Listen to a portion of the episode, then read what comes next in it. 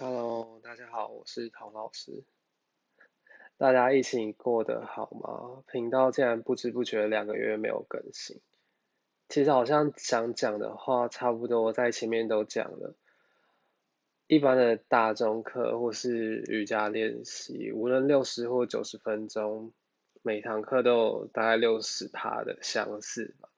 就算不是顺序一致，至少有类似基本功的东西。但录 podcast 对我来说不是那么量产的东西，没办法一周更新一次，这也是为什么我没有开付费的订阅。这两个月在三级之前，四月我有去台南外拍，那时候几乎干旱，盐田像火星的表面呈现橘红色，也有几片盐田就是皲裂。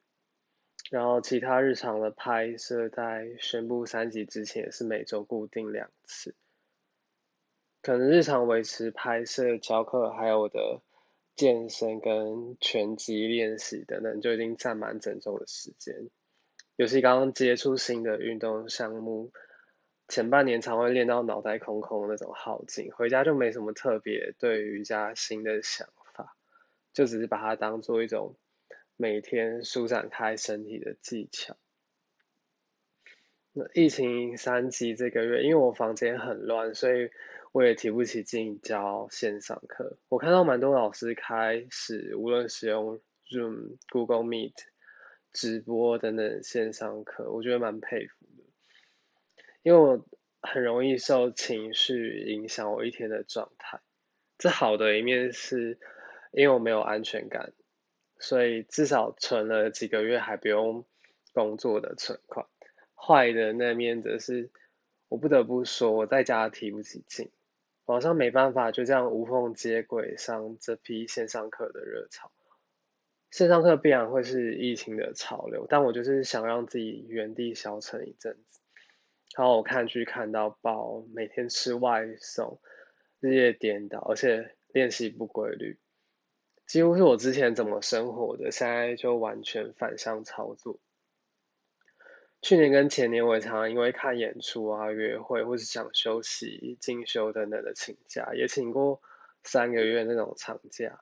长假的时候，我都会检视，这是我想要的生活吗？问自己命题的时候都很可怕，因为如果不是该怎么办？如果这就是我。热爱的生活，为什么有时候会觉得那么累，又徒劳又累？如果不是的话，我该怎么赚其他钱养活自己？尤其去年台股的热潮，我也开始听好几档股票跟科技趋势的 podcast，虽然没有真的跳下去操盘，但到现在也还是持续收听着。那么有没有让自己停下生活的勇气呢？如果没有足够的存款，我应该连假都不敢请吧，有点像存卖身赎金那样。我一面思考这是不是我想要的生活，一面存下一些钱。疫情之前，我有时候请假让自己思考喘息，一面想象自己未来还有什么其他的可能性，或想要过怎么样的生活。我隐约有找到平衡，例如我不让自己一周再教二十堂课。也觉得一周不要教超过十五堂，最后平衡到一周教九堂课，发现这个堂数还足够生活，不会觉得自己太卖命奉献，或是压榨自己的情绪。然后我发现中间空堂的时候，我就健身或发掘教课地点沿途附近的餐厅啊、网咖等等。发掘教课地点附近餐厅这件事，其实我朋友瑜伽老师们也常常这样做。他一开始这样做的时候，其实我就蛮佩服的，因为我光是想到下一堂课我要去教舞王啊、轮式那些很有难度的体式，就觉得自己应该保留体力。于是变相除了通勤来回的成本，我也有这种内心要保留体力的心理成本。要节省这种保留体力的成分，有两种方式。一种当然就是教简单一点，但对我来说，我不想要越教越简单，最后只教和缓课。所以第二种方法就是减少心理的成本。一开始我会预留教课前一个小时的体力，然后我就实验看看，过一阵子我只留四十到五十分钟，多拿回十分钟的放空时间，我可能出去散个步啊，或者是找一些想要吃的小东西，然后再拿回半个小时，就慢慢去调试我教课前需要的那个预备时间，慢慢减少它，以免去克服对于这个。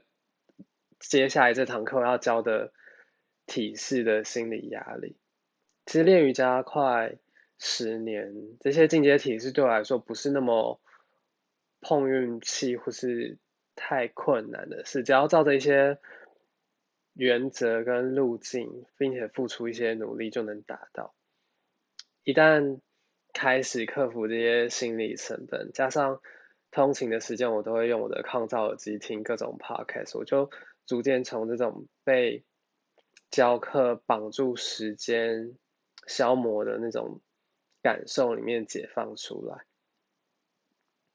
说回疫情，循着我之前不太认真教课、冲堂数的原则，其实只要转念一想，这个月的停课就当做长假。当然前提是要有一些存款。这边大概解释给不是。瑜伽老师的听众听，因为瑜伽老师大多是兼职的承揽制，当然谁不想要正职，可以不用浪费通勤时间到处跑课，当然很好。问题是课表要保持多样性，会馆的课表不可能全部都排你的课，或是排差不多课种的课，所以通常你有两堂的连课就已经很弥足珍贵。会馆也不会放手一个上午排四堂课让你连续教，因为你又不是台柱，或者是说会员都抢着上你的课。如果会馆这样排，一种就是他要有够多的教师可以并进不同的时段，那前提也是他要够多的会员数。另外一种就是你的业绩要够好，每一堂课几乎都爆满。而且如果这样排课，会馆也会太依赖某些固定的老师，会有一定的风险。例如说，这个老师他跳槽或者突然请假不教的话，这些课量要给谁？种种现实的因素导致瑜伽老师要这边一堂那边两堂，然后拼凑三四个教课地点，才会有所谓全职老师的薪水。这对瑜伽老师个人来说，当然是一个全职，但。对各个分点来说都是承揽，所以瑜伽老师那些劳健保啊，当然就要自己处理，也不会有什么三节奖金或是年终之类的，就造成了有教课有钱拿，没教课就吃土的现实。前两周三级的时候，我真的有一点报复性的日夜颠倒，因为可以这么名正言顺，没有任何行程，真的很难得。以往请假至少要有一些排成要做的事，现在我连闹钟都不用设定，就是想睡多久睡多久，想吃多少吃多少。毕竟一时半刻也不用在镜头前面亮相，可以好好享受放飞自我。但同时又会担心一个月不健身，之前前半年健身努力都要付诸东流，一个月不练拳之后一定会退步。其实我当然可以做一些固定的日常训练，维持住身材啊。可是我又突然觉得，这是不是透过固定的行程去固定我自己的人生在某种处境？这个处境或说剧情设定之下，我固定的几个项目，但会越来越发达，越来越专业，没错。可是作为剧情里面的角色，前两年既然我已经开始觉得有点不稳固的地方了，我是不是就不该再坚持生活必然如此？很多人会每天在脸书说好想赶快恢复日常，一开始我也是这样想，可是这样想的同时，就更感觉被现在疫情的状况限制住。我甚至觉得，即使这次疫情之后，未来也有可能有下一个病毒，不是吗？既有的人与人的连接突然变得很脆弱。大多数人的维生方式，无论是餐饮、教育、健身产业、旅游业或饭店业，都遭到很大的冲击。光是看到餐饮业或是开瑜伽教室的人，我都会想，啊，那些内用座位现在不能用了，那些都是店租。如果是手摇杯那种店小，本来就没有内用是还好，可是店大、店租贵的餐厅要怎么撑过去？是不是之后就要评估，不要承租那么大的店面，或是断尾求生，在价格上找到折扣的平衡？我相信过去既有的基础不会完全被摧毁，例如健身跟瑜伽的确需要老师的实际的调整跟见面上课的必要，但对于已经有一些程度的学生来说，就没有那么多的依赖，需要更多的。理论排序跟练习菜单，还有过往的学校教育，大家会突然发现，原来老师上课的进度在家根本不需要花那么多时间就能完成，而且好多学科用线上课学习就很方便，所以我就突然有这种想象，未来会不会变成我本来一周的九堂课？里面有三周是线上课呢，或更大胆的，就开课在半夜三点。反正我的我本来的作息有时候就半夜三点才睡。我相信一定也有一些人是工作到半夜，然后跟我一样作息很乱的人。那我是不是就可以利用那些客群，或是我就开在清晨五点，这等等不受时间的限制。那如果线上课一堂收一百，其实只要八到九个人收看就回本了。就算没有人参与，也可以当做自我练习。毕竟又不用通勤或是跟教师分润，也没有太大的损失。而且自己开线上课也不用担心被会馆砍课，或是跟小教师分润、跟场租等等。想请假就贴个公告。甚至如果去旅行，当然前提是未来开放旅行之后，就不用受教教课空间的限制。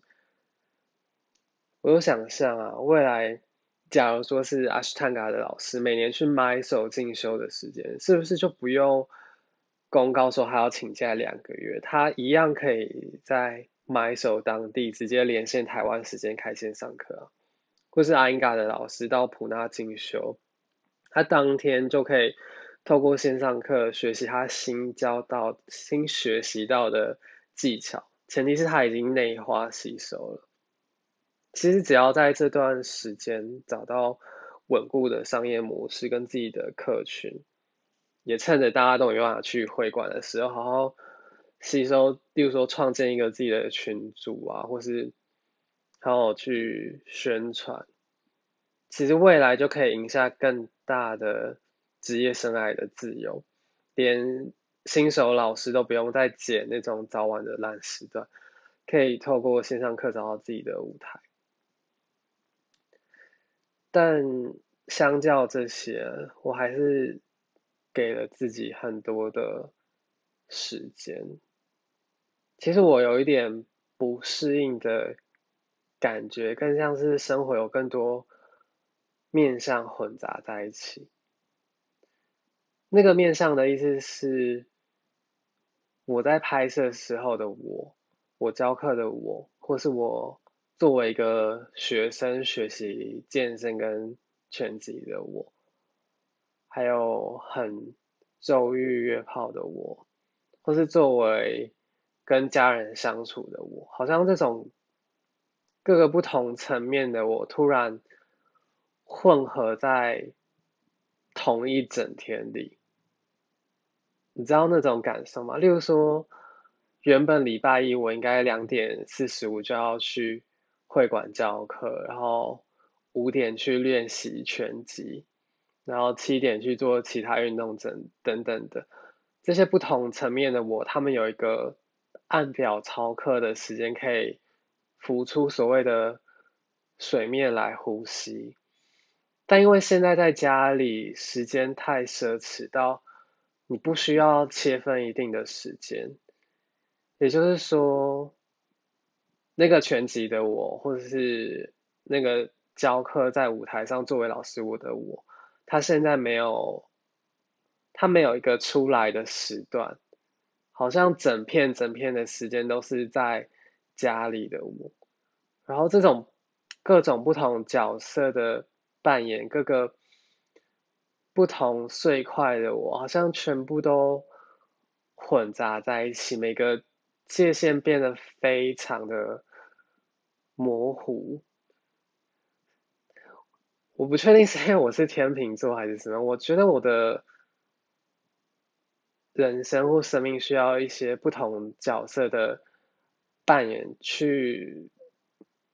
释放一些在其他角色里面没有办法处理的层面，也就是说，在家里的整个很大块的时间里面，我有一点调试不过来，我好像在做一种内在的整合，所以相较这些事业的拓展的时候，我我觉得我更想探索的是我。内在怎么去整理这些层面？因为我相信未来还会影响另外一种冰河期，或是致癌的更大的挑战嘛，或是环境的挑战等等。但这个内在的核心的功课，也就是说，其实应该是外在这些。现象去显化了这个内在核心的功课。那如果我这次不好好面对它，即使我透过线上课让我的事业变得走向另外一个高峰，这必然我未来还是面还是必须面对这个课题。所以相较这些，我给自己的反向操作比较像是。给自己一些功课，例如说，不工作又可以没有罪恶感的休息是什么？是什么样的感觉？大家不都向往财富自由或退休的生活吗？你能想象现在是一个退休一个月的游戏吗？去年我妈每次都向往退休。她每次想象的时候，其实有一点点像泼冷水的问她，所以你退休之后要做什么？她就是觉得要享清福啊，要爽啊。可是拜托，什么事都不做，吃吃睡睡是不会有成就感或是愉悦的，好吗？或许还是要一些存在的意义跟生活的情趣吧。也有些人觉得自己存了多少钱之后就可以。放手停手，好好退休。那刚好这段被迫停工的时间，不如实践看看这种退休的想象吧。我也开始整理房间，或是锻炼自己回复讯息的速度，然后也玩玩看交往一个月的游戏等等，看是。因为疫情受限的处境，其实并不是那么二元对立的吧？我想这集阐述的就是在体位法之后更大的层面，这看似是一种限制的处境，却带有解脱意味的三级境界。我想大家练习体位法的时候，应该也可以感觉到自己有一种很坚韧的内在吧。例如说，我们可以做双脚背头，又可以做这个光谱另外一段的全公式。即使是同一个身体，都可以容纳那么大的差异性。我想每一次透过体位法练习的那种微笑的坚持，或是坚韧，或是我们所学习到的力量，这就像我们过往的存款吧，类似心理层面的存款那种东西。这些应该也足以让我们度过这段时间吧。嗯，好久没有录音了，其实我也不知道下一集会是什么时候，但就觉得好像应该要趁着这段时间说一点什么记录下来，就把这几献给在疫情三级期间不太能出门的大家吧。